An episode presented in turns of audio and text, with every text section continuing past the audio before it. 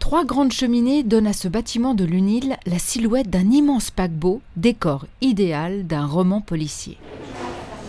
Bonjour, vous êtes à l'Institut de police scientifique, au dernier étage du bateau Chim. Euh, nous faisons de la formation, de la recherche et un certain nombre d'expertises pour des magistrats. C'est pour cette raison que vous n'aurez pas un accès public dans ce bâtiment. Ici, vous avez le musée de l'Institut qui a été remis au goût du jour pour son centième en 2009.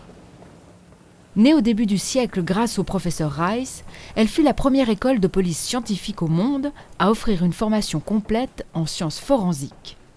Glissons-nous dans les couloirs interdits.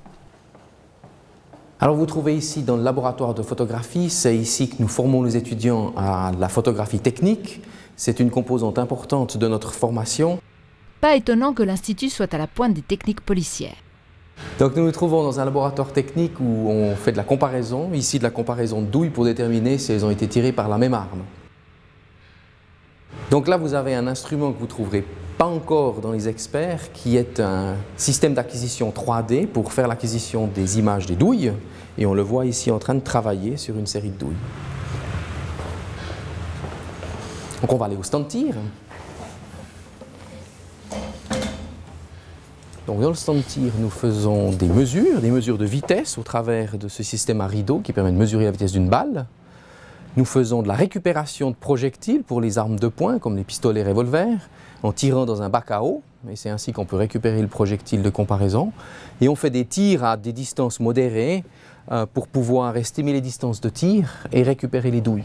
Alors le sixième étage a été construit pour les besoins de la police scientifique, qui sont tout à fait particuliers. Preuve en est le bunker dans lequel vous vous trouvez, qui est le stand tir. Euh, l'ensemble du système de ventilation est également tout à fait spécifique, empêchant les contaminations entre plusieurs laboratoires pour éviter que les fibres dans le laboratoire A se retrouvent dans le laboratoire B.